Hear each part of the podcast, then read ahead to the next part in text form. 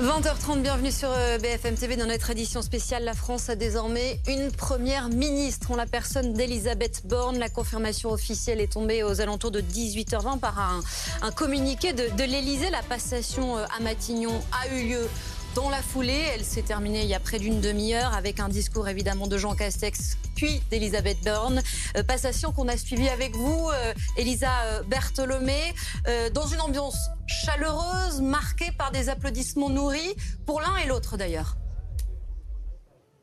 Oui, et Elisabeth Borne a prononcé ici son premier discours de première ministre. Elle en a profité pour rendre un hommage appuyé à la seule femme qui l'a précédée à cette fonction, Edith Cresson, et de lancer un appel à toutes les petites filles à aller au bout de leurs rêves. Rien ne doit freiner le combat pour l'égalité des femmes dans la société, a-t-elle insisté. Les combats qu'elle veut porter, elle les a euh, sommairement euh, énumérés lors de ce discours de quelques minutes. Le pouvoir d'achat, la jeunesse, l'écologie, tout ceci de dialogue social, des préoccupations que finalement elle partage avec Jean Castex, à qui elle a rendu un vibrant hommage. Écoutez.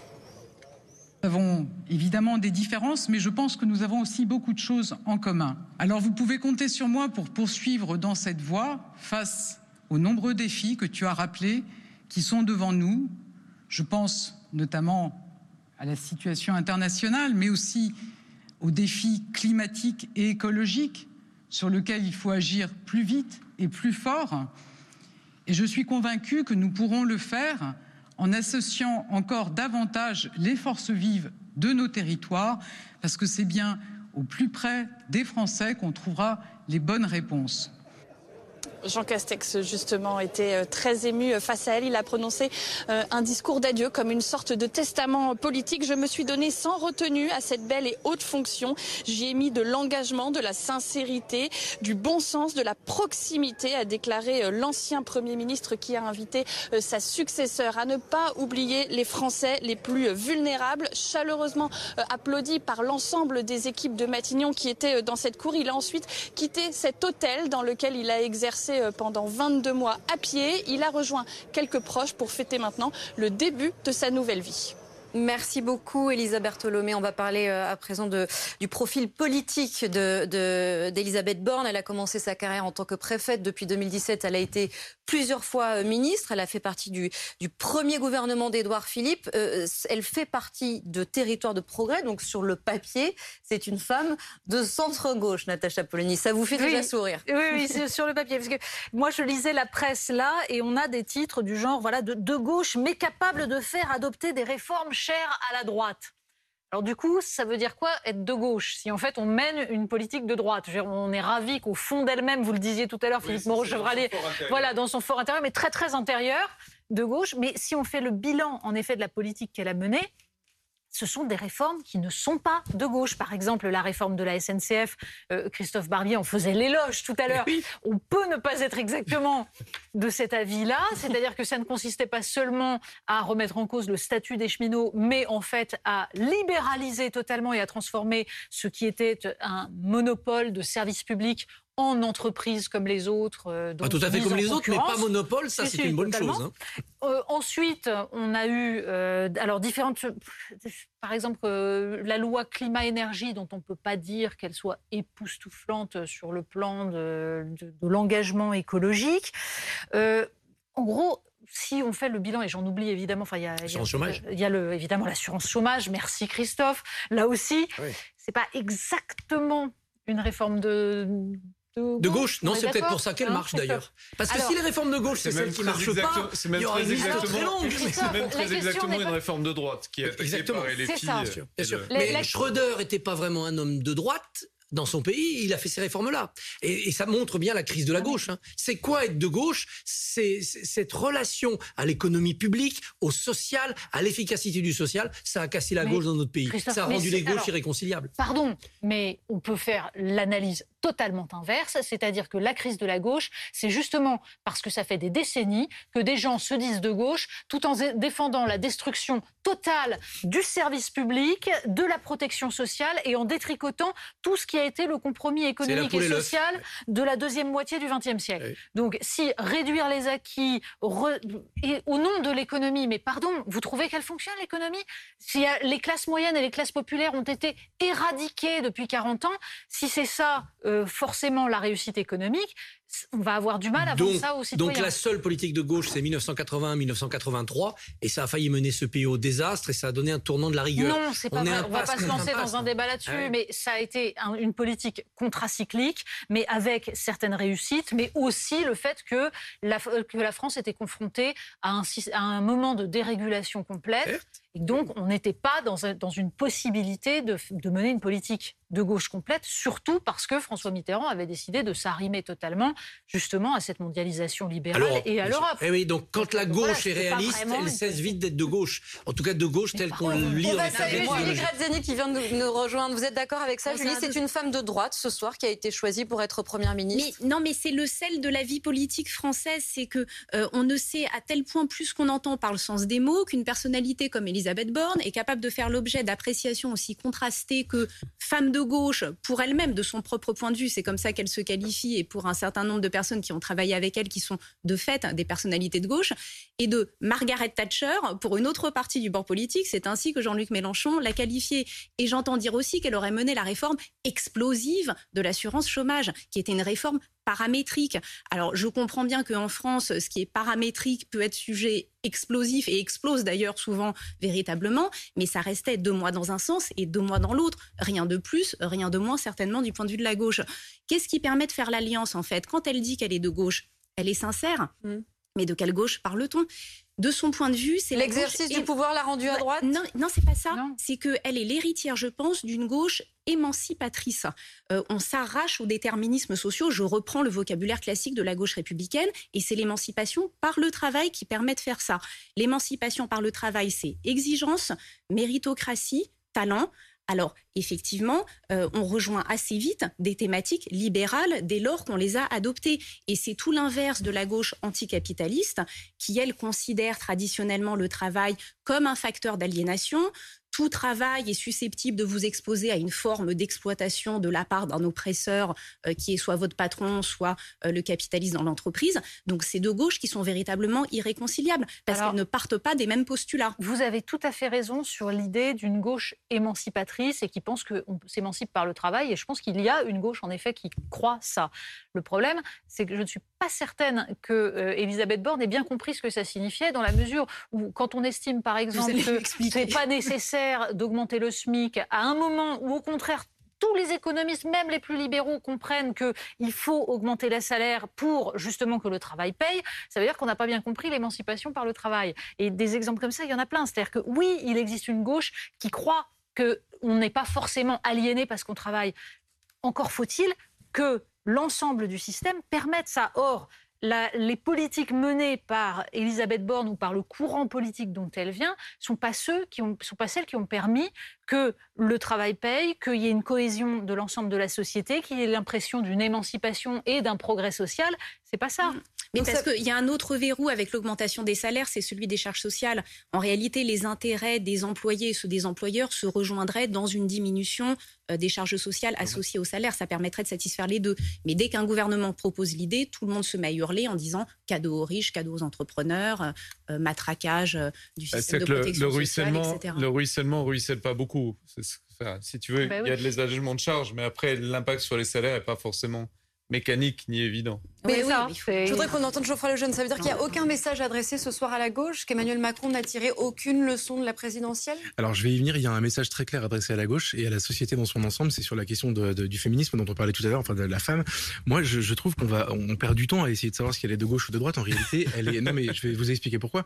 En réalité, elle n'est ni l'un ni l'autre. Elle est profondément apolitique dans son parcours, dans, dans, dans, et on le voit d'ailleurs. Tout ce qu'elle a fait dans sa vie prouve que c'est en fait euh, le peut-être le dernier avatar, en tout cas le dernier première en date, il y en, a eu avant elle, il y en aura d'autres après elle, de la dépolitisation absolue de, de, la vie politique française. C'est-à-dire que, je rappelle rapidement son parcours, mais en fait, c'est un haut une haut fonctionnaire qui a travaillé dans des cabinets ministériels de, dès Lionel Jospin, mais jusqu'à Ségolène Royal. Entre-temps, elle a été préfète, d'ailleurs, première préfète femme, je crois, en, en Poitou-Charentes, mhm. et puis nommée ministre à l'arrivée d'Emmanuel Macron. C'est une exécutante. Ce sont des gens, en fait, il y a 40 ans, ils étaient jamais au premier rang, ils étaient jamais euh, ministres, ils exerçaient pas de fonction politique. C'était des gens qui ont demandé d'appliquer des politiques publiques et ça marchait comme ça. Il se trouve que depuis l'avènement d'Emmanuel Macron, ces gens occupent de plus en plus les fonctions de, de, premier ordre. C'est Jean Castex qui devient premier ministre alors que personne ne le connaissait. Et la fonction politique du, premier ministre, euh, dont parlait Edith Cresson tout à l'heure, qui était elle son rôle à l'époque, elle a complètement disparu. La dimension premier ministre qui est chef de la majorité, qui gère les courants, etc., c'est terminé. Maintenant, vous avez un chef à l'Élysée qui gouverne avec des fonds. Natacha disait tout à l'heure, on les connaît pas les gens qui gouvernent, mais c'est vrai, c'est la vérité. Le grand public ne connaît pas Alexis Colère, le grand public ne savait pas qui était dans les conseils de défense au moment du Covid, et le pouvoir n'est plus à Matignon. C'est pour ça que moi je, suis presque agacé par la petite musique ambiante. C'est une femme, c'est la première, la deuxième fois, euh, ça fait 30 ans, etc. Mais comme d'habitude, quand on veut donner l'impression qu'on fait quelque chose pour une cause, on utilise un symbole, et en réalité, ça ne se fait jamais, ça ne se traduit jamais d'effets concrets dans la vie. C'est-à-dire qu'aujourd'hui, on a tous noté et avec des éléments objectifs type la gestion du Covid, que le pouvoir n'était plus à Matignon. Et au moment où le pouvoir n'est plus à Matignon, on a mis une femme à Matignon. Et à ce moment-là, il faut s'extasier. On invente le terme de première ministre qui n'est pas conforme à la langue française, etc. Et encore une fois, on communie tous dans cette espèce de, sanctification de la décision d'Emmanuel Macron qui, en réalité, ne changera strictement rien. Et donc, euh, on, a ce double effet de euh, il faut se réjouir du fait qu'on a une femme à Matignon. Et en plus de ça, elle va mener une politique qui, en fait, fondamentalement, quelle que soit sa nuance de droite ou de gauche dans son corpus personnel, elle va appliquer la politique du bloc central d'Emmanuel Macron à, tel qu'il le voudra au moment où son intérêt le guidera. Alors justement, parlons du fond et des réformes qu'elle va devoir euh, mener sur les défis qui l'attendent. Justement, on va écouter celui à qui elle succède ce soir. La question du pouvoir d'achat, sur laquelle, je le pense, mon gouvernement a déjà beaucoup agi, va t'occuper pour renforcer et amplifier les dispositifs que nous avons pris, loin de toute mesure de démagogie et de facilité qui n'aurait pour conséquence que d'affaiblir durablement notre économie et d'appauvrir davantage encore à l'arrivée les plus vulnérables d'entre nous. Les mesures pour le pouvoir d'achat, c'est la première priorité de la, nouvelle Première ministre? Ça va être, oui, une priorité, ne serait-ce que parce que si euh, il y a des élections qui arrivent, il faut envoyer le message qu'on va s'occuper du pouvoir d'achat des Français, puisque ça va peut-être influencer le vote des Français. En tout cas, c'est ce que croit euh, l'ensemble du, gouvernement et des, politiques de droite et de gauche actuellement. on est à temps plein sur la question du pouvoir d'achat. Or, c'est un sujet absolument essentiel. Il y en a d'autres. Euh, la transition écologique. deux secondes, Natacha, parce qu'on voit la première voilà, réaction avec le mot écologie qui arrive en premier. Qui donne le une fois, le bilan d'Elisabeth Borne comme ministre de la transition écologique n'est pas particulièrement époustouflant, même s'il y a eu, euh, il y deux trois choses sur la rénovation thermique des bâtiments. Mais enfin bon, à part ça, euh, quand on regarde la loi climat-énergie, c'est pas, pas effarant. Euh, l'éducation qui est citée là, en revanche, est un sujet absolument majeur, mais sur lequel, pour l'instant, on n'a strictement aucune indication. On attendra de savoir qui est ministre de l'Éducation nationale il y a surtout euh, des enjeux qui vont être des enjeux de fond. Euh, dans le tweet d'Emmanuel Macron, il parle de renaissance démocratique. On place le nom du parti euh, discrètement, l'air de rien. Mais tout simplement, démocratie, crise de la démocratie et travail sur les institutions, ça me semblerait une urgence. Voilà, là aussi, on verra bien ce que ça donnera. Mais Geoffroy Lejeune avait raison de dire que de toute façon, c'est enfin, la politique qui va être menée euh, sera celle d'Emmanuel Macron, dont on ne sait absolument pas quelle elle sera, puisqu'il n'y a pas vraiment eu de campagne présidentielle, et euh, Elisabeth Borne appliquera. On est dans une gestion, euh, bon, avec en plus peut-être l'aide un peu de McKinsey de temps en temps pour expliquer dans quel sens il faut faire les réformes, hein, pour nous, puisque de toute façon, on a bien compris que tout ça n'était plus politique, mais relevait de la bonne gouvernance. C'est bien ça. Il y a quand même quelque chose qu'Emmanuel Macron ne va pas pouvoir faire à sa place, c'est battre la campagne pour les législatives. Même si visiblement il a eu son mot à dire sur les investitures, là, c'est elle qui va devoir aller sur le terrain parce que ça ouvre aussi cette séquence. Alors c'est pas, il n'a pas eu son mot à dire, il a décidé des investitures, donc. Euh, euh, donc il avait plus que son mot à dire. dire. Euh, oui, oui, il a, il a décidé de tout à l'Elysée, c'est ce que disait Geoffroy Lejeune. Alors Philippe Mabi, le rédacteur en chef de la Tribune, a une très jolie expression euh, pour Elisabeth Borne. Il l'appelle la Dame de Fer, F-A-I-R-E. Donc elle va être celle qui va travailler. C'était le, slogan de Valérie Pécresse. Bah je, suis d'accord, mais moi je trouve que ça lui va bien et mieux à elle. Que, toutes les femmes en politique essayent de trouver ce bah, slogan-là pour Pécresse, dire qu'elles sont avait dit je suis un tiers Merkel, deux tiers. Ouais, euh, J'étais empêtré là-dedans. Je trouve que ça va bien, Elisabeth Borne, parce qu'on n'attend pas d'elle autre chose que ça, finalement, d'être une exécutante. C'est la dépolitisation. Et ça sert pleinement les législatives. La raison numéro un de la nomination d'Elisabeth Borne, c'est gagner les législatives en essayant de maximiser les gains. Euh, 350, 450. Alors qu'elle-même est candidate quand même, il faut le rappeler. Oui, elle-même est candidate. Elle est candidate dans une circonscription où je crois qu'LREM a fait entre 64 et 68 68 oui. 68 face au, face au Front National. Elle n'est pas trop menacée, ça va. Et la NUPS, a investi un jeune de 22 ans donc pour l'instant, le paysage n'est pas très risqué euh, sur le front de sa propre législative. C'est la sixième circonscription du Calvados où Alain Touraine ne se représentait pas. C'est sur le papier très confortable. Imaginons qu'elle est battue. On peut être battu aux législatives et non, non, non, non, elle, ne pourra pas rester à Matignon si elle est battue aux législatives. Alors Emmanuel Macron peut passer par-dessus cette tradition démocratique, mais euh, on rappelait tout à l'heure en plateau que Maurice Couve de Murville en 67 avait été battu. Il n'avait pas pu être nommé à Matignon. Il était revenu après les législatives de, de 68. Euh, non, non, elle, ne peut pas aller sur la bataille législative perdre et rester à Matignon. Après, mener la bataille législative en courant de circonscription en circonscription, je pense qu'elle va le faire à minima.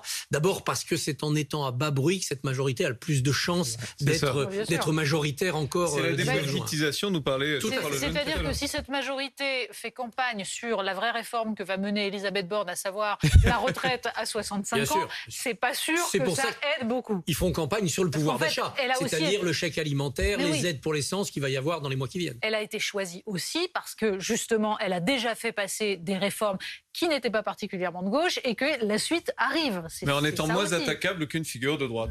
Justement, sur la réforme des retraites, elle va devoir, à l'occasion de cette réforme, euh, discuter, négocier avec les organisations syndicales. Et sur ce point-là, tout le monde s'accorde à dire quand même qu'elle ça, elle sait faire oui, mais c'est là, voilà, moi je ne voulais pas commenter cette désignation sous l'angle du féminisme et de la situation des femmes. Mais du coup, vous allez tous mais là, je vous parle pas du en fait. Non, la réforme des retraites. Non, mais, non, mais absolument, parce que vous voyez, en fait, c'est ce qui revient. C'est. Et je dis pas ça parce que c'est une femme. Hein. Non, non, mais parce que en fait, ce qui revient, mais on le dit tous, et vous avez raison, c'est que c'est une bonne exécutante. Elle travaille bien, elle connaît le fond des dossiers, elle est sérieuse, elle sait faire avancer ses projets et ceux qu'on lui donne. Et donc, elle sait écouter aussi visiblement ah, et trancher. Elle a toutes ces qualités-là, mais c'est des qualités qu'on reconnaissait déjà aux femmes. Qu'est-ce qui manque aux femmes pour prendre le pas véritablement? C'est qu'au-delà de ces qualités de sérieux, de rigueur, de je connais mes dossiers, on leur confie euh, des rôles qui soient plus charismatiques. Et là, ce qui manque dans l'énumération du tweet d'Emmanuel Macron, c'est le volet bataille des législatives, chef de majorité. On ne voit rien de tout ça. On a l'impression qu'il arrive. non plus n'était pas le chef de la majorité. certainement, mais bon. Il était aussi peu charismatique. Je, je, je la désignation en femme. En fait, on aurait aimé que. Euh, Ce que vous voulez dire, c'est qu'il ne veut pas d'une chef de la majorité. Que cette, voilà, que cette mission-là lui soit confiée plus explicitement, au lieu de se retrouver avec euh, le patron un peu qui arrive et qui vous met les dossiers sur la table, euh, retraite, etc., éducation, comme si elle allait se retrouver pardon, envahi par des dossiers, mais qu'on ne lui laissait pas vraiment la possibilité bah, de porter le leadership d'une majorité.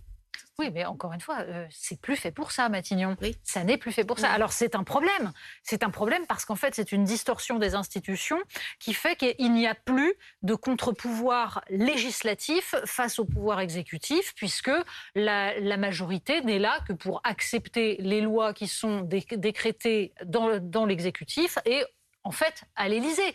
Et là, le problème, c'est qu'on va avoir. Alors, elle a été prise pourquoi, Elisabeth Borne? Parce que les syndicats, et en particulier le premier d'entre eux, la CFDT, sont vent debout contre la réforme des retraites. Et la retraite à 65 ans, Laurent Berger, et c'est rare hein, que Laurent Berger prenne position de cette façon-là, il a expliqué que c'était non et que ce serait non. Donc la question, c'est est-ce que il va y avoir une négociation pendant des jours et des jours, pendant l'été, pour faire accepter au syndicat ça. Je pense que c'est ça le. le le faire. Elle a dans sa boîte à outils euh, des outils qu'elle sait manier pour mener une, une discussion syndicale, faire des concessions, obtenir des, des, avancées. Elle est sans doute dans le gouvernement sortant l'une des plus qualifiées pour ça. Mais ça, le, cahier des charges n'est pas si compliqué que ça pour la réforme des retraites parce qu'on a un président qui a fait campagne euh, au premier tour sur la retraite à 65 ans, puis qui a dit on verra bien, peut-être un référendum. Donc elle a quand même une grande latitude par rapport à Edouard Philippe qui lui à l'époque était vraiment mandaté pour tenir face aux syndicats et, et cette réforme a été en fait enterrée par le Covid. Mais, mais à l'époque, il était entre guillemets fondé à s'arc-bouter, à négocier. C'était, ça, je, enfin, ça serait jamais passé hors 49.3. Aujourd'hui, elle peut faire un peu ce qu'elle veut. Il y a Autant que les 65 ans, c'était pas pour financer les retraites, mais la dépendance. Donc on peut très bien découpler et repartir sur un chantier de grande loi dépendance avec son financement propre. Ça, les syndicats, mm. je pense, seraient plus favorables. Alors d'ores et déjà, ce soir, il peut faire ce qui a été fait pour euh, la SNCF, c'est qu'en fait de retarder tellement dans le temps l'application que ça perd de sa vivacité et de son côté corrosif. Une autre clause du grand-père. D'ores et déjà, ce soir, elle est devenue évidemment euh, euh, l'ennemi numéro un pour l'opposition. On assiste à beaucoup de réactions politiques. Il y a celle de Marine Le Pen euh, qui dit notamment en nommant Elisabeth Borne comme Premier ministre, Emmanuel Macron démontre son incapacité à rassembler, la volonté de poursuivre sa politique de mépris, de déconstruction de l'État, de saccage social, de raquette fiscale et de laxisme. Alors lui, c'est surtout, elle, c'est surtout finalement à Emmanuel Macron qu'elle s'en prend. Mais Jean-Luc Mélenchon, lui, a parlé de cette nomination. Il a tenu une conférence de presse pour commenter donc ce choix d'Elisabeth Borne. Il existe une possibilité pour les Français de renvoyer Madame Borne et de faire un autre choix. Le choix que j'incarne, puisque, comme vous le savez, ma candidature au poste de Premier ministre a été présentée par l'ensemble des organisations qui participent à la nouvelle Union populaire, écologique et sociale. Cette candidature est non seulement maintenue, mais euh, sans doute renforcée, puisqu'elle représente une alternative complète à ce qui est proposé. Et puisqu'il en est ainsi, et puisque pour l'instant nous sommes donnés comme favoris, je propose à Madame Borne, quand elle le voudra, que nous ayons un débat public sur les politiques qu'il est possible de faire euh, appliquer en France. Geoffroy Lejeune, euh, il ne lâche rien, Jean-Luc Mélenchon. Non, mais il a trouvé une martingale euh, au tout début de cette campagne, c'était de parler justement de ce poste à Matignon. Donc il a, il a raison de continuer, ça lui a permis d'unir de, d'unir la gauche derrière lui. C'est une euh, transition en fait, là, ce qui se passe ce soir. Pour, lui, c'est un nouvel, un nouvel ennemi, c'est formidable en fait, parce qu'il est très malin, moi je trouve, dans sa gestion depuis, en fait, depuis trois semaines, Jean-Luc Mélenchon. il, a, il a, comment dire, il a thématiser cette, euh, cette élection législative qui en fait normalement est une sorte de, chambre d'enregistrement de la présidentielle. Il y a une majorité qui se dégage. Il a, il a essayé de mettre une problématique dans cette élection en disant à tout le peuple de gauche dont on a découvert qu'il était quand même un peu euh, conséquent pendant cette élection euh, qu'il y avait une possibilité de faire autrement. Maintenant, il a un nouvel ennemi, Elisabeth Borne, et en plus de ça, il a il est dans la posture de celui qui va proposer le débat. Donc non, non, c'est malin, c'est intelligent, et, et, par ailleurs, il, est vrai que c'est un adversaire. D'ailleurs, c'est vrai pour Marine Le Pen comme pour Jean-Luc Mélenchon. C'est vrai que son parcours et son, son, son adhésion profondément, on sent bien au projet d'Emmanuel Macron euh, et, elle est presque un peu une caricature en fait de ce qu'a donné la gouvernance Macron. Euh, c'est un adversaire pour les deux, hein, des deux côtés, mais surtout pour Jean-Luc Mélenchon, euh, assez facile à prendre. Et c'est quoi cette histoire de débat public Mais au contraire, ce serait tout à fait légitime. Ce serait, génial, ce serait parfaitement légitime, en effet, puisque ce qu'on va avoir, les législatives, ce sont des programmes de gouvernement qui s'affrontent. C'est une, ce sont évidemment 577 élections, mais des élections nationales sur une, pour élire une majorité qui va voter les lois. Donc c'est fondamental d'avoir des personnages qui vont venir expliquer quel est ce programme gouvernemental.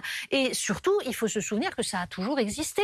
Moi, j'ai le souvenir par exemple, après l'élection de Nicolas Sarkozy, du débat Jean-Louis Borloo-Laurent Fabius, où Laurent Fabius, très intelligemment d'ailleurs, a réussi à torpiller totalement le projet de TVA sociale porté par Jean-Louis Borloo, alors même que François Hollande, une fois arrivé au pouvoir en 2012, l'a remis en place. Mais euh, ça a permis de faire perdre énormément de postes de députés à la, à la droite. et, et, en effet, c'est la logique des institutions que les chefs de la enfin que les chefs des différents euh, prétendants au, au statut de majorité euh, il faut lancer un appel pour qu'il y ait un débat Elisabeth Borne. C'est normal, c'est le sens des institutions. Ça, serait évidemment très négatif euh, pour Elisabeth Borne parce qu'elle n'a pas le cuir assez épais pour affronter un animal comme Jean-Luc Mélenchon. Elle serait en posture indélicate parce qu'elle n'a pas toutes les clés du programme, qui est surtout bah, celui d'Emmanuel Macron. Problème. Ça serait pas forcément facile pour euh, Jean-Luc Mélenchon. Pourquoi pas le cuir assez épais Parce que Jean-Luc Mélenchon est un animal de, débat. Personne ne peut faire mieux que lui sur ce point. Non, mais en termes de, logomachie, il est extrêmement fort et, là on voit bien que comme il n'a plus d'enjeu pour lui, il se lâche. Par ailleurs, il aurait un argument formidable qu'elle elle ne pourrait pas utiliser, c'est la démagogie.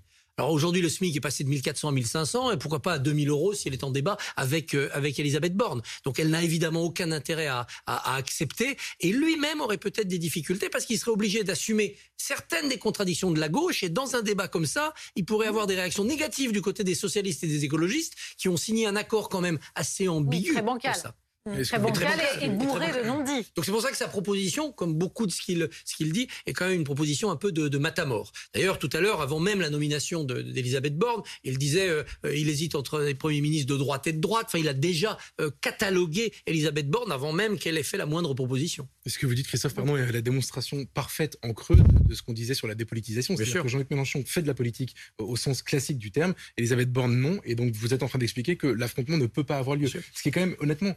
Un vrai problème démocratique. je suis d'accord. Je suis d'accord. Les institutions sont faussées, on le sait, mais pas depuis Emmanuel Macron. Elles sont faussées depuis le quinquennat. On est d'accord qu'il serait quand même sain que les Français aient droit à un débat sur les politiques qui vont être menées, les lois qui vont être votées à l'Assemblée nationale. Je pense qu'Elisabeth Borne saurait s'en sortir dans un débat contre Jean-Luc Mélenchon. oui, à vrai, dire, oui, à vrai dire, à vrai dire, moi aussi, et, c'est bien ce que je voudrais justement qu'une personnalité féminine démontre des capacités de charisme, des capacités oratoires pour pouvoir s'imposer devant un animal politique comme Jean-Luc Mélenchon. C'est pas ça que je mets en doute. C'est pas ses capacités à elle, c'est qu'il ne joue pas avec les mêmes règles du jeu, puisqu'elle, elle va être, elle va être obligée de respecter les règles du réalisme et puis de de, la gestion d'un pays. Ça peut être apprécié par le public, par l'électorat. plus aucun enjeu. Parce que la, grande force de, Jean-Luc Mélenchon aujourd'hui, la, grande force de Jean-Luc Mélenchon, c'est qu'il sait qu'il ne sera pas Premier ministre, puisqu'il n'aura pas de majorité. Christophe, vous avez suffisamment de bouteilles politiques pour savoir que, de tout temps, les oppositions ont joué un petit peu plus la démagogie que les partis qui étaient au pouvoir. Résultat, Borloo-Fabius, 50 députés perdus. On est d'accord, sauf qu'on n'est pas obligé, parce qu'on est au pouvoir, de tenir un discours qui est un discours qui est en fait techno et qui ne qui ne n'incarne pas une véritable vision. C'est-à-dire que ce qu'il faut, c'est une cohérence. On peut demander des efforts aux Français dans une vision cohérente, cohérente en leur C'est pour ça que le vrai débat, c'est Mélenchon-Macron. Le vrai débat, c'est Mélenchon-Macron. Il faut qu'il y ait un débat Borne-Mélenchon. Osons le débat Borne-Mélenchon. Oui, au débat Borne-Mélenchon sur BFM TV. Mais ce qui est intéressant, c'est que ce soir, si on vous écoute, on se dit qu'il faut tout revoir de fond en comble, alors que c'est plutôt le choix de la continuité bah qui a été fait ce soir quand même. Ce sera la conclusion. C'est la conclusion et, euh, c'est aussi là. Non mais voilà, on se disait droite-gauche en fait, c'est du centre, ça reste du centre. Mais du centre qui est bien assis sur sa méthode, peut-être un peu plus fragile en effet sur la cohérence de son positionnement. Allez, la conclusion pour vous. J'ai encore une minute. la conclusion, on va quand même souhaiter à Elisabeth Borne de réussir, euh, si, elle est, si elle reste euh, Premier ministre après les législatives. Pourquoi? Parce qu'on croit qu'il faut que le pays aille mieux et que de fait, euh, le pays ne se porte pas bien. En revanche, tout dépend de ce qu'on appelle réussir. C'est-à-dire si c'est réussir à détricoter un petit peu plus de, de, ce qui fait la structure, les compromis politiques et sociaux du pays, là, en revanche, je ne suis pas sûre d'être pour. Vous, vous souriez, ah non, mais je suis tout à fait d'accord. Je suis tout à fait d'accord. Non, non, euh, la promesse de ce nouveau quinquennat, c'est en effet une nouvelle union des Français, un compromis social. Elle doit trouver les clés. Ça ne veut pas dire dépenser de l'argent à tout va et puis euh, ne, ne, toucher à rien. Il faut qu'elle trouve le, réformisme intelligent qui manque tant. Premier ministre non politique, l'inconvénient du Premier ministre non politique, c'est que si ça pète, ce sera le président et la rue et aucun intermédiaire. Tout à fait. Eh bien, exactement. et c'est ça le risque. Si débat il y a entre Jean-Luc Mélenchon et Elisabeth Borne, ça se fera sur ce plateau, sur le plateau de BFM TV, évidemment. Merci beaucoup Natacha. Merci Alice. Et merci à tous les quatre.